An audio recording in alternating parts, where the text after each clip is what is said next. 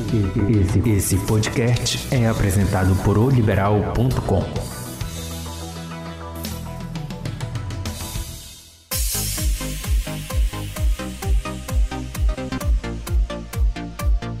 Olá, está começando Tudo Delas, o podcast que trata de esporte com a ótica e o comando feminino, porque esporte é coisa de mulher? Sim. Meu nome é André Espírito Santo, jornalista esportiva de O Liberal.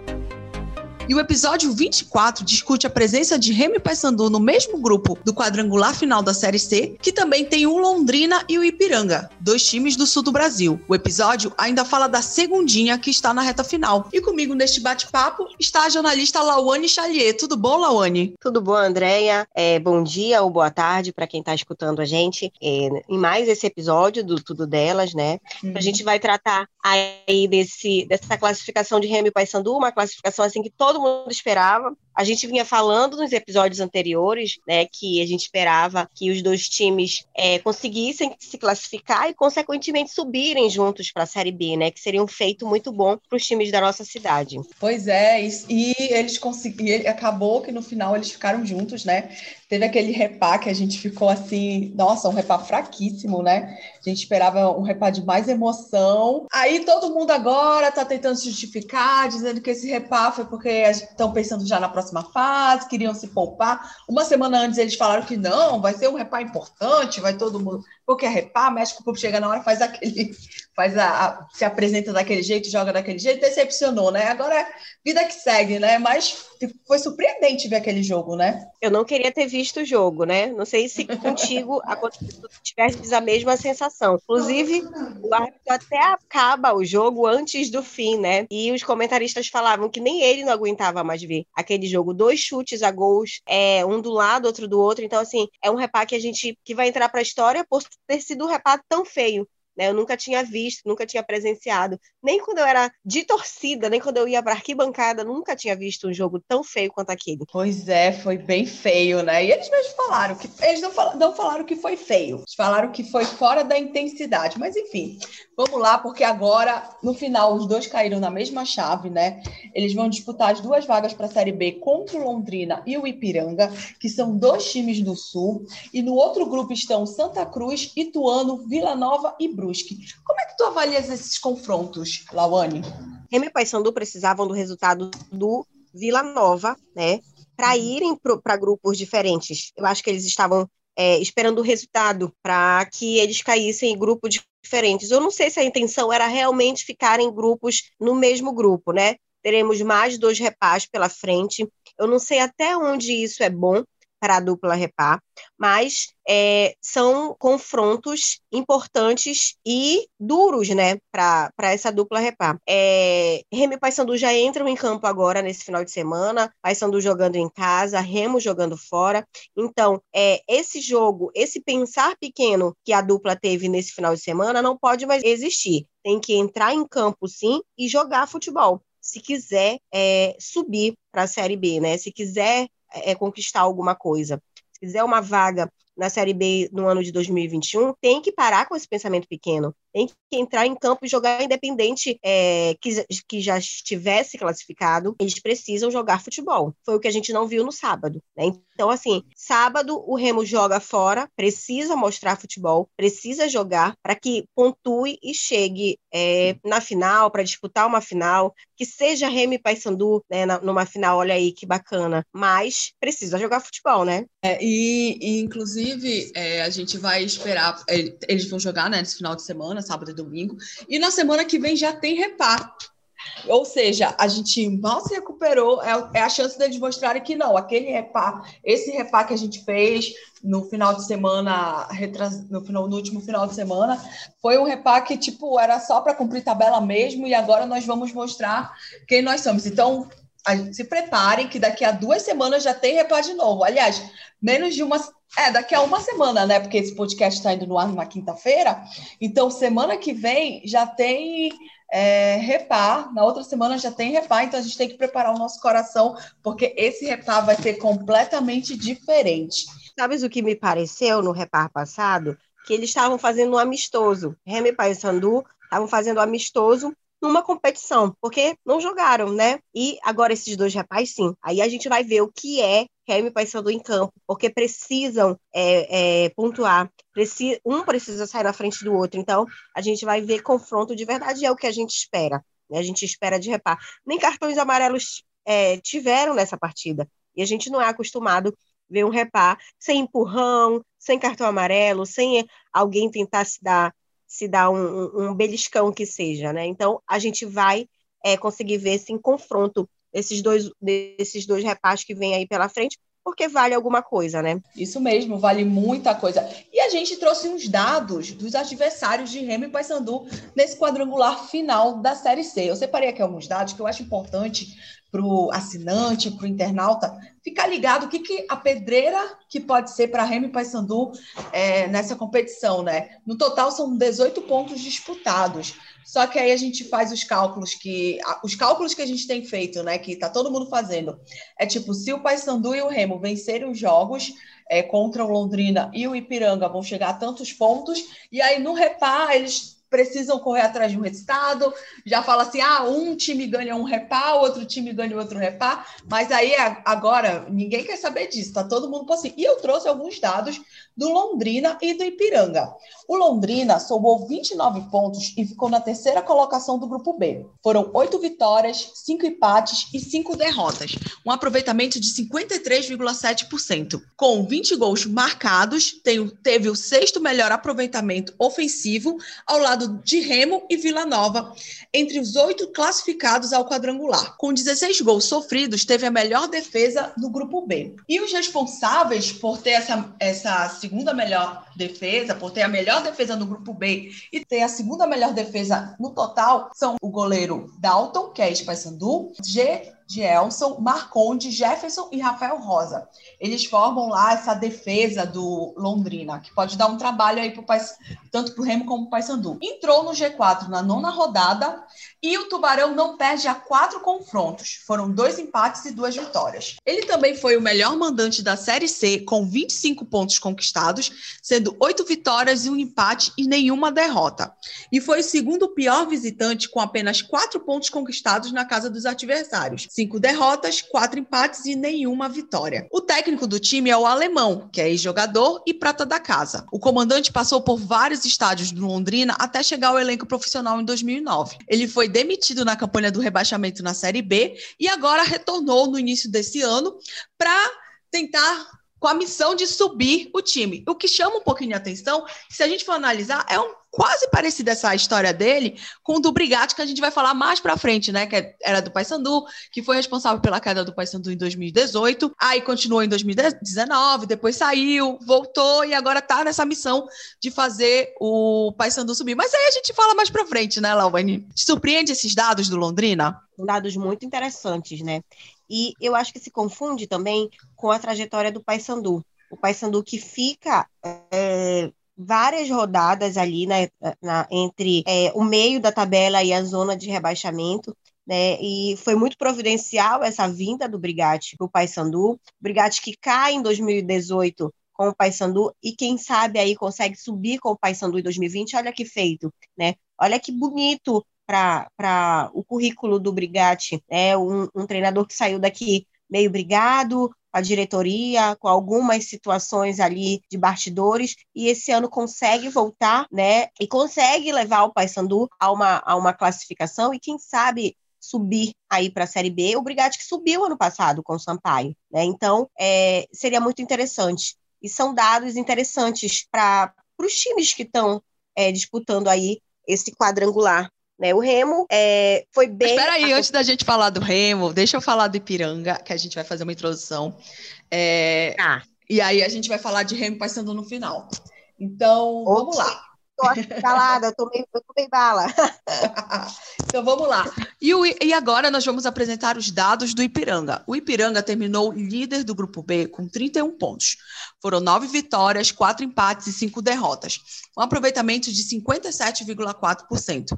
Teve um início instável, saiu do G4 na 16ª rodada, mas voltou para a zona de classificação na reta final e terminou em primeiro lugar ao vencer o São José por 3 a 1.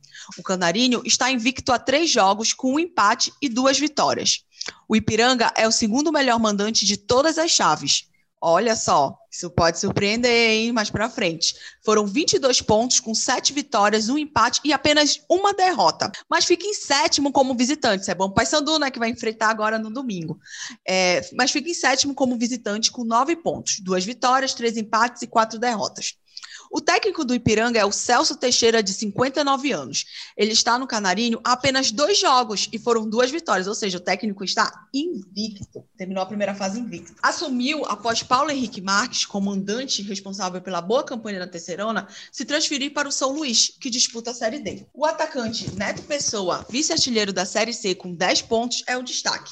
Ele tem 26 anos e rodou por vários times, do Acre até ganhar oportunidades em ABC, Náutico e agora no Ipiranga. No Canarinho, em 2020, fez 13 gols em 27 partidas. Além dele, ainda tem um goleiro, David, que é titular absoluto desde o ano passado, e os meias Jean Silva e Mossoró além do atacante Caprini, que tem cinco gols em 15 confrontos. Ou seja, o Ipiranga, assim como o Paysandu e o Remo, manteve uma base, né? É, vai ser o próximo adversário do Paysandu, também vai enfrentar o Remo mais para frente.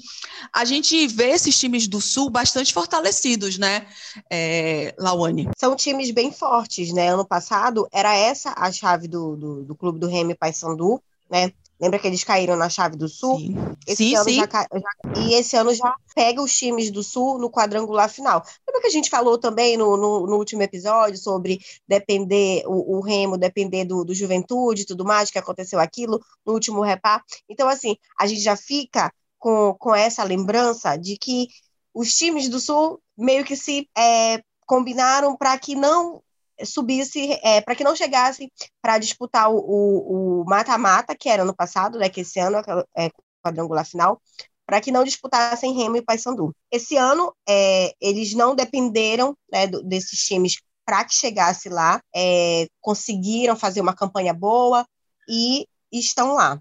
Né? São números bons, como a gente fala, como a gente já falou, né? são, são números muito bons e que Remo e Paysandu precisam é, se esforçar para que passem desses times, porque são times muito bons, né? Mostra aí que não foi à toa chegaram no quadrangular final. É, eu acho que vai ser a promessa desse, desse grupo. Eu, teve até gente que falou assim: ah, o outro grupo, que é o que está o Santa Cruz, o Ituano, o Brusque e o Vila Nova, talvez não seja tão o grupo da morte. Eles acreditam que esse grupo seja o, grupo da morte. E é, é, interessante a gente ver essa análise, porque são, são dois times do norte, os únicos representantes do norte, dois times do Pará, disputando contra dois times do sul. É, vai ser uma vão ser jogos interessantes de assistir, vão ser jogos, eu espero que sejam jogos bons, e eu espero que os times paraenses consigam levar melhor, mas vai ser duro, não vai ser fácil, isso com certeza não vai ser fácil, né? Sim, sim. Não, agora não tem jogo fácil, né? Não tem corpo não. mole, não tem entrar em campo para fazer jogo de comadre, tem que jogar mesmo, tem que jogar futebol. É isso que a dupla é, Repá precisa fazer contra os times de fora, né? E entre si também tem que ir com sangue nos olhos para conseguir algum objetivo. E, com certeza. E eu também separei, a gente separou alguns dados é, da dupla Repar nessa primeira fase da Série C. Remo terminou a primeira fase na segunda posição com 31 pontos e 57% de aproveitamento. Foram oito vitórias, sete empates e três derrotas. Tem a melhor defesa da Série C com apenas 10 gols sofridos. Está invicto a três jogos com dois empates e uma vitória. Como mandante, teve cinco vitórias, uma derrota e três empates. Como visitante, foram três vitórias, duas derrotas e quatro empates. Praticamente ficou no G4 do Grupo A durante toda a primeira fase. Saiu apenas na quinta rodada, no jogo contra o Botafogo da Paraíba, que terminou 0 a 0 Está no quinto ano, né, na Série C, e finalmente conseguiu chegar à segunda fase da competição. O técnico Paulo Bonamigo assumiu na sexta rodada, após Mazola Júnior ficar sete jogos sem vitórias. Entre esses sete jogos sem vitórias, dois jogos é, na, na final do Campeonato Paraíba Paranaense, né, que perdeu para o Paysandu. E a última partida foi justamente quando o Remo ficou fora da zona de classificação.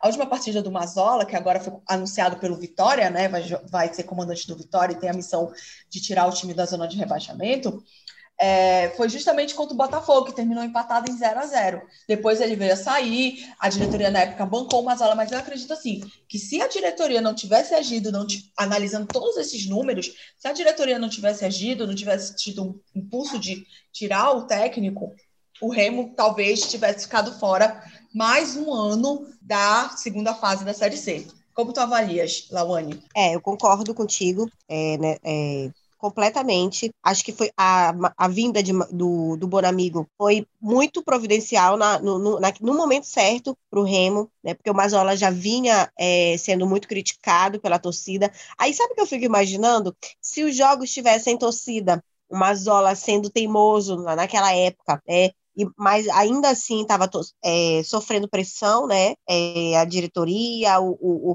próprio Fábio Bentes, foi feita a troca, né?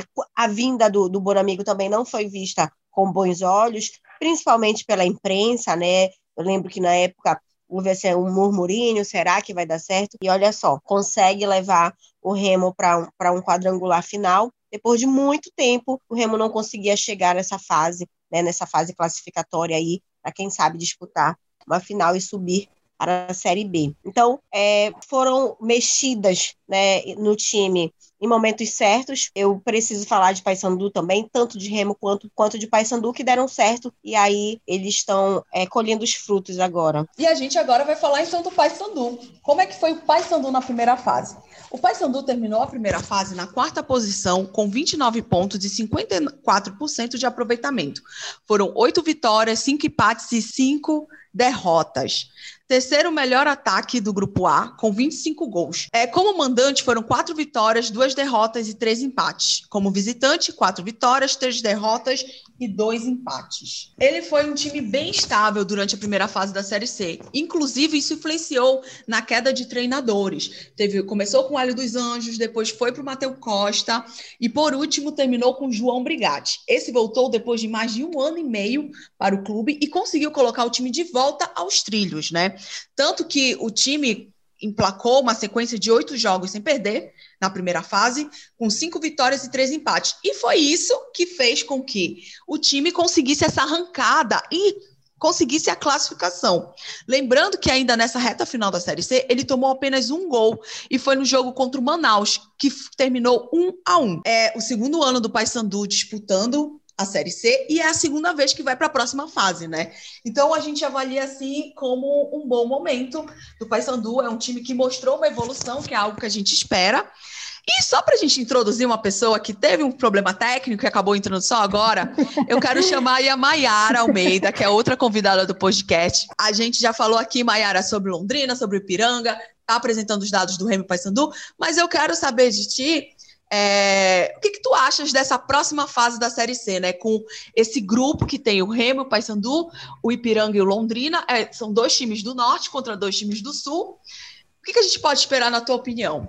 Oi, meninas. Primeiro eu quero agradecer esse espaço, né? Mais uma vez está retornando. É, sobre o Paysandu, esse, essa próxima rodada. E o Paysandu tem um mês praticamente aqui em Belém, né? Para estar tá uhum. treinando, para estar tá ajustando alguns erros que ficou aí na, na primeira fase. É, e isso vai acabar favorecendo, né? O Paysandu um pouco para dar essa arrancada aí que quem sabe o acesso aí para o Paysandu também, não só o Paysandu quanto o Remo. O Paysandu ele tem um saldo bom, né, jogando é, dentro de casa, só que assim, o Ipiranga, o, Ipiranga e, o, e o Londrina também, né, aí nessa, nessa próxima fase a gente espera que, que que não se repita o que aconteceu no ano passado, né? que foi definido tudo no, nos últimos segundos. É, o, o Paysandu acabou eliminando o Remo, né?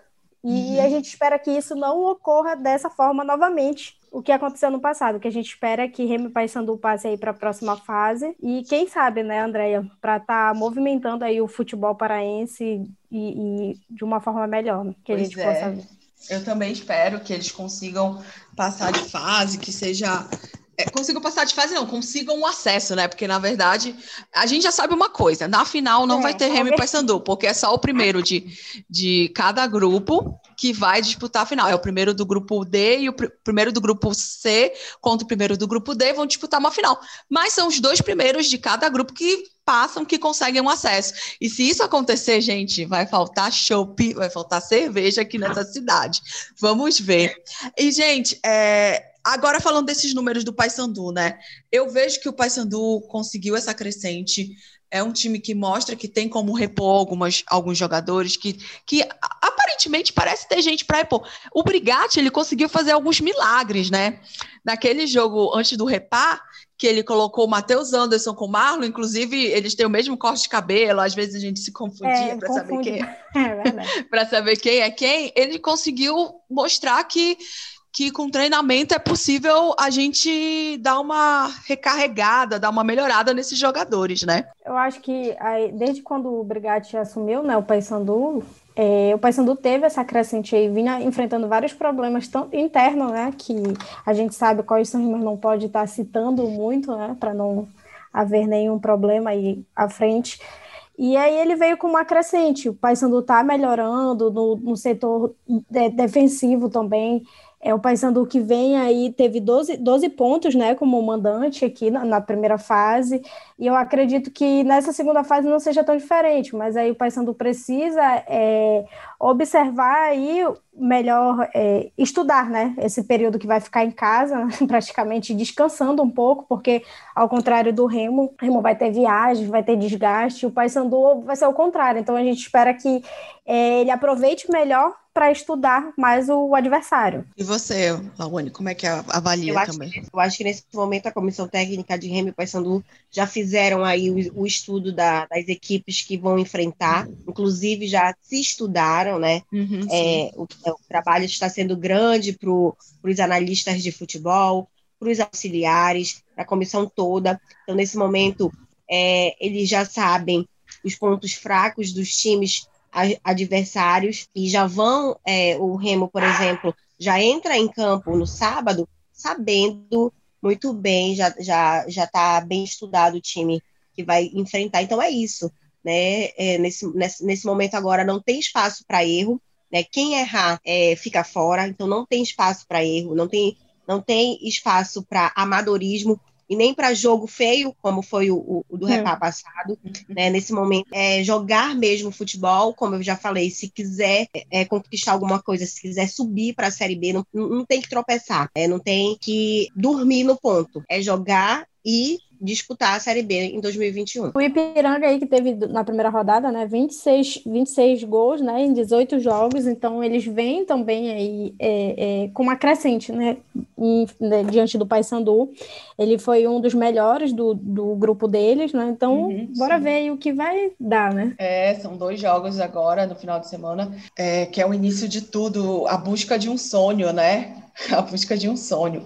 Eu acho que desses confrontos do final de semana a gente já tem os bolsos do que vai ser, de quem vai subir, né? E de quem chega na Série B em 2021. E é, é bom... Eu cheguei, cheguei atrasadinha aí, não uhum. sei se vocês já comentaram, né? Que o, o Londrina ele foi um time é, recém, recém rebaixado, né? E eu tenho certeza Sim. que ele não vai querer aí é, repetir, que eu não digo nem que é feito, né? Re repetir esse tropeço. Com uhum. certeza ele vem aí com, com bastante, é, como é que eu posso dizer? Ele vem querendo, força vem, vem querendo jogo, é, força é. de vontade aí. Ele teve ao todo, né? O, o, o, Remo e o Londrina já se encontraram várias outras vezes, né? Foram nove jogos, se eu não me engano. Tiveram duas de, de, vitórias do Londrina e o Remo aí nesse, nesse saldo aí, nesse, nessa retrospectiva, já teve quatro vitórias em cima deles, né? Três empates. Então, aí, em relação a isso, o Remo está um pouco mais à frente do Londrina. Sim. Bom, e meninas, agora, só para a gente encerrar esse papo de Série C, porque eu quero, antes da gente, para a gente se prolongar muito, a gente ainda, ainda quero falar rapidinho com vocês sobre a segundinha, que eu acho que vale esse destaque. É, eu vou só passar os horários dos jogos no final de semana, né? O Remo vai enfrentar o Londrina no sábado, às 17 horas, lá no Estádio do Café, e o Paysandu vai enfrentar no domingo o Ipiranga, às 18 horas, lá no Mangueirão. Semana que vem, a gente tem Então, não dá nem tempo da gente descansar, porque acabou, piscou, já vai ter uma emoção grande, que vai ser no domingo, às 18 horas, no domingo, dia 20 de dezembro, às 18 horas, no Mangueirão, Remo e Paysandu. O Remo, no caso, é o mandante desse primeiro jogo. E é. o Ipiranga vai enfrentar o Londrina às 20 horas também de domingo, no Colosso da Lagoa, em Erechim, Rio Grande do Sul. Então, fiquem ligados que a gente tem duas semanas aí bastante movimentadas na Série C. E agora vamos falar rapidinho da segundinha. A semifinal, as semifinais da segundinha já estão definidas. A Tuna vai enfrentar o Esporte Real e o Gavião KTG vai enfrentar o São Francisco. A gente está gravando esse podcast numa terça-feira e acabou de terminar esse jogo do São Francisco e Caeté, né? O São Francisco venceu o Caeté no tempo normal de 1 a 0. Como o primeiro jogo foi 2 a 1 para o Caeté, no placar agregado ficou 2 a 2 e foram decidindo os pênaltis. Nos pênaltis, o São Francisco conseguiu vencer o Caeté de 5 a 4. Caeté bateu na trave e o São Francisco seguiu e agora vai enfrentar o Gavião KTG na próxima fase. Mas eu acho que desses confrontos a gente chama atenção especial. Vamos lá, em relação à Tuna. O que vocês acharam, né? Porque a Tuna passou um sufoco, não foi? Conseguiu a vaga no sufoco, perdeu o primeiro jogo de 2 a 0 para o Fonte Nova se recuperou e na volta venceu por 3 a 0. No jogo da volta, né, André? desencantou, porque teve gente aí marcando. O Luquinha marcou duas vezes, né? E o Paulo Rangel, que vem sido o cara, é o capitão da Tuna e tem salvado a Tuna nos momentos mais decisivos. Como é que vocês avaliam essa semifinal da segundinha? Qual é a aposta de vocês? Olha, a Tuna, né? Todo mundo torce para a Tuna, assim, é uma, é uma, torcida declarada de todo mundo. É, é o momento que torcida de Remo e Paysandu se unem para torcer pela Tuna e a Tuna ultimamente não tinha feito é, por onde. Né? Eu achei que bateria na trave mais uma vez, quando a Tuna perde para a Fonte Nova no jogo de ida, né? E eu fiquei muito triste. Quero mais um ano, a Tuna monta aí um time, time bacana, um time bom, porque é, se a gente for avaliar o, o, esse elenco da Tuna, é um time bom, né? É, é a base do Paragominas, que jogou com o Robson no Campeonato Paraense e traz outros jogadores aí conhecidos é, e, e, bons jogadores. Né? O Paulo Rangel Ano passado veio, não jogou muito bem, mas esse ano tá, tá aí respondendo, tá, tá jogando bem. Embora tenha perdido um pênalti lá naquele jogo de ida, esse jogo de volta aí se redimiu. O Luquinha tá indo muito bem também, né? E a gente se pergunta por que o Luquinha não, não ficou no Remo. O Caeté foi eliminado é, o primeiro ano do Caeté é, disputando a segundinha, chegou longe, né? O, o, Arthur fez um bom trabalho, joga ali com aqueles jogadores que foram a base do Castanhal também, é, esse ano no, no, Campeonato Paraense, mas chegam aqueles times, o Esporte Real, por exemplo, que foi um, um, uma zebra para mim, né? É um time que tem jogadores não muito conhecidos, né? O técnico é um ex-jogador do Remo, tem um, um auxiliar também que vem aí do futsal, mas que para mim realmente é um time que é, eu não esperava que chegasse é, para disputar aí as finais da segundinha. E Tuna, né, é o que a gente sempre espera, né? Todo mundo espera que a Tuna faça um bom campeonato, que a Tuna monte um bom elenco e conquiste, e quem sabe chegue aí à elite do futebol no ano que vem. É, Como é que tu é... acha, Mayara? Rapidinho. Assim, a gente o paraense em si, né, torce muito pela Tuna, até mesmo pela história, a tradicional história que a Tuna tem aqui no estado. É, eu acredito que todos, como a Laone falou, todos os torcedores de Remo e Paysandu se unem nesse momento para estar tá torcendo aí pela Tuna. E assim, em relação ao esporte real, ele é um time que ninguém conhecia. Até então ninguém conhecia, não sabia de onde veio. Uhum. E é uhum. justamente esse, esse fator aí que fez o time, é, vamos dizer assim, crescer mais ainda, né? Porque além, ninguém conhece, ninguém sabe quem são os jogadores, não tem aquela famosa aqueles famosos jogadores que já jogaram em outros times daqui, no Remo, no Paysandu, enfim, tem um, um time novo, né, no mercado aí, uhum. a classificação deles veio aí numa, numa hora inesperada, né, assim, para o torcedor que está acostumado aí a acompanhar a segundinha. Mas eu acredito que é, eles, eles têm um grande potencial, até mesmo porque eles têm uma estrutura maior. Apesar de ser um time da Segundinha, eu cheguei até a conversar com o presidente de lá, eles uhum. não, não foi, foi um dos únicos times que não dependeu do, daquele dinheiro que iria ser, iria ser doado para eles, né, do, do, governo do estado, que não teve, né? então ele já tá, eles, eles, o presidente falou assim, olha, eu não vou nem depender desse dinheiro porque eu sei que pode não acontecer. Então a gente já fez uma, já estruturou tudinho aqui, já conseguiu é, montar, né? O elenco conseguiu montar a estrutura para o time, então a gente não vai depender de ninguém a não ser da gente mesmo. Então eles já, já chegaram é, na segundinha quer, sabendo o que iriam fazer, né? Não sem depender de ninguém. Já a Tuna Sim. A Tuna a... já é um, um, caso assim que é, já bateu várias vezes na trave, não conseguiu é, é, a classificação em outros momentos, né?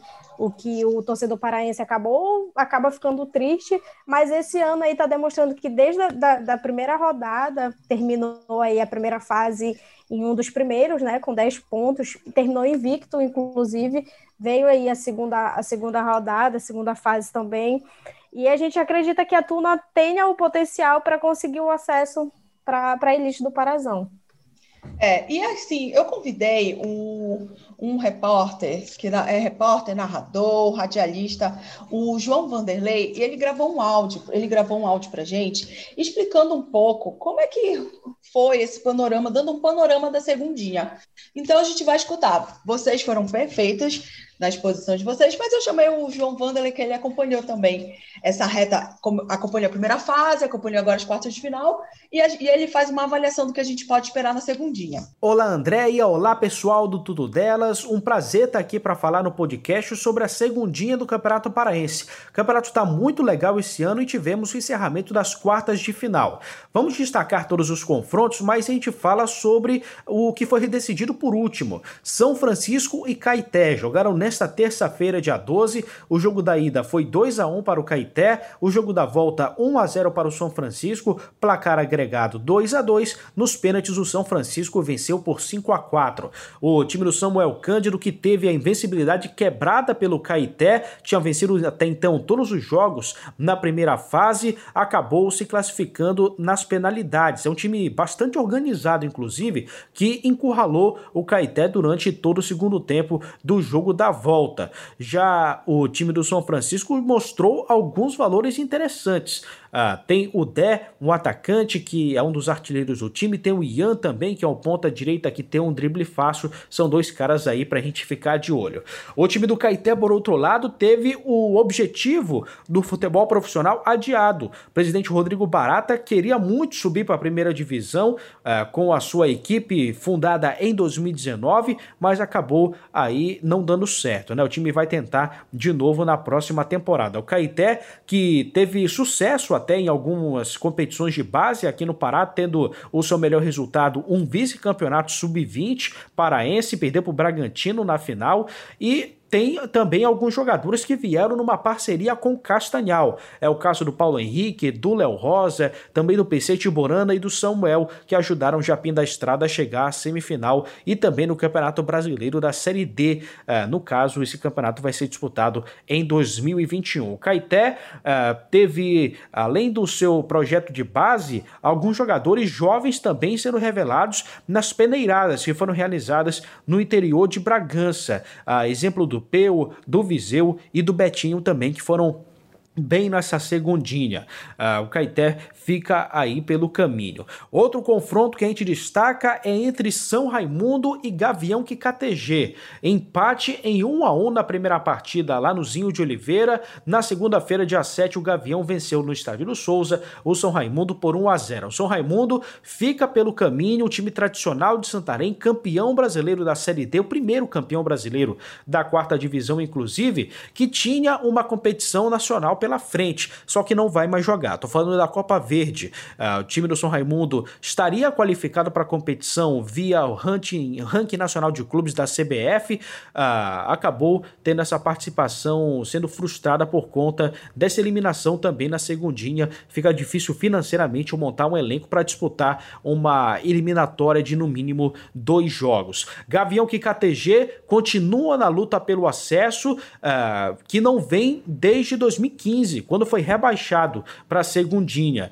É, esse foi o último ano em que o Gavião jogou a primeira divisão. O Gavião que não tem mais um time inteiramente formado por índios como em anos anteriores. Outro confronto que a gente destaca que aconteceu também na segunda, dia 7, entre Esporte Real e Atlético Paraense. O Esporte Real, lá do bairro do Guamá, na capital, venceu os dois jogos pelo mesmo placar, 2 a 0. Uh, ah, destaque aí para o jogo do Rosenão. Uh, o time do Esporte Real acabou vencendo fora de casa lá em Parauapebas. E tem dois personagens interessantíssimos. Um, uh, e os dois se inclusive são envolvidos com o clube do Remo. Tô falando do goleiro Adriano Paredão, aquele mesmo. Ele está com 45 anos de idade e tá dando conta do real, uh, dando conta do recado, perdão, lá no Esporte Real.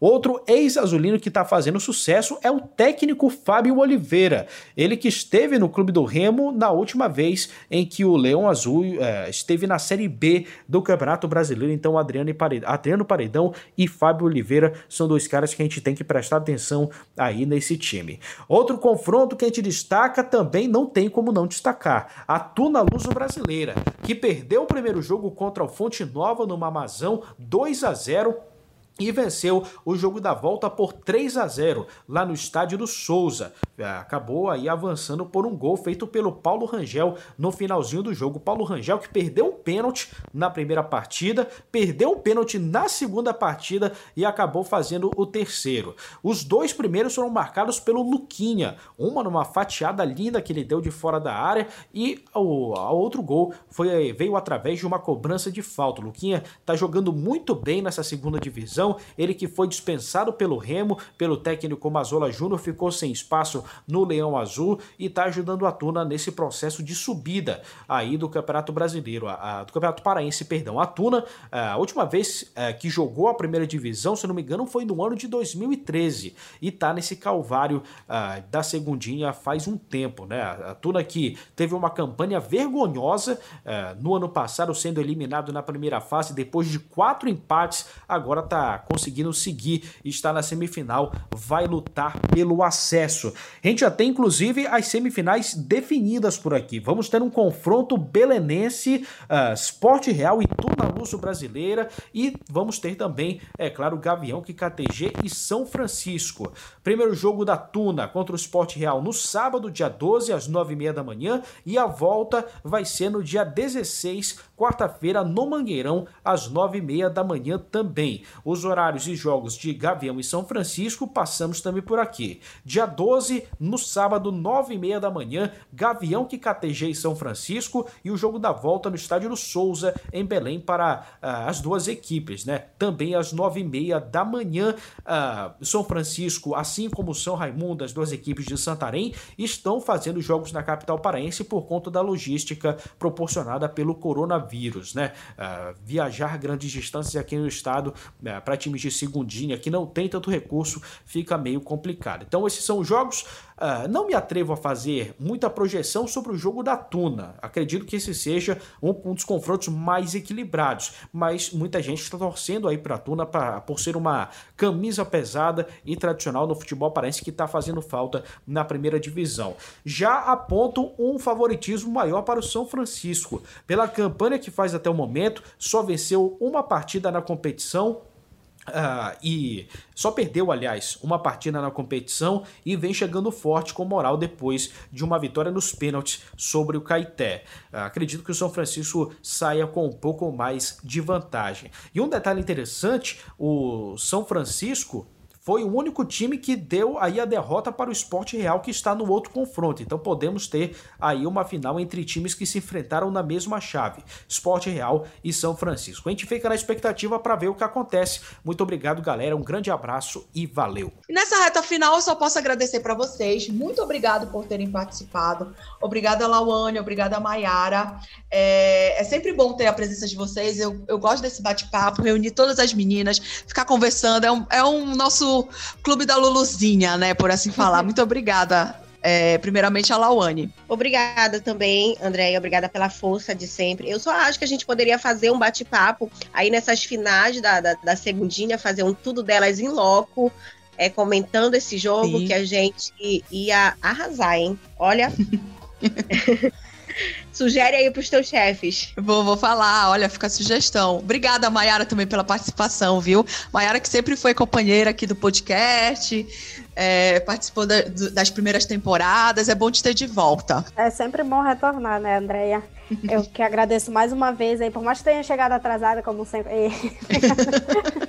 Chegou atrasada, mas deu aí pra gente bater esse papo. E é sempre muito bom tá, tá é, escutando tanto a Lawane quanto você, Andréia, tá dando esse, esse conhecimento, mostrando para as pessoas que estão nos escutando que a gente entende sim de futebol, tá? Porque por muitas vezes a gente é taxada como se não, não entende, não sabe de nada, e ao contrário, a gente está aqui, está mostrando que entende muito bem de futebol e que a gente deseja também que todos os times aí, Paraense, Remo, Paysandu, Tuna, é, consigam aí o, o acesso, o objetivo deles. Isso mesmo. Obrigada por nos acompanhar. Você pode nos ouvir no nosso portal oliberal.com e nas principais plataformas de streaming.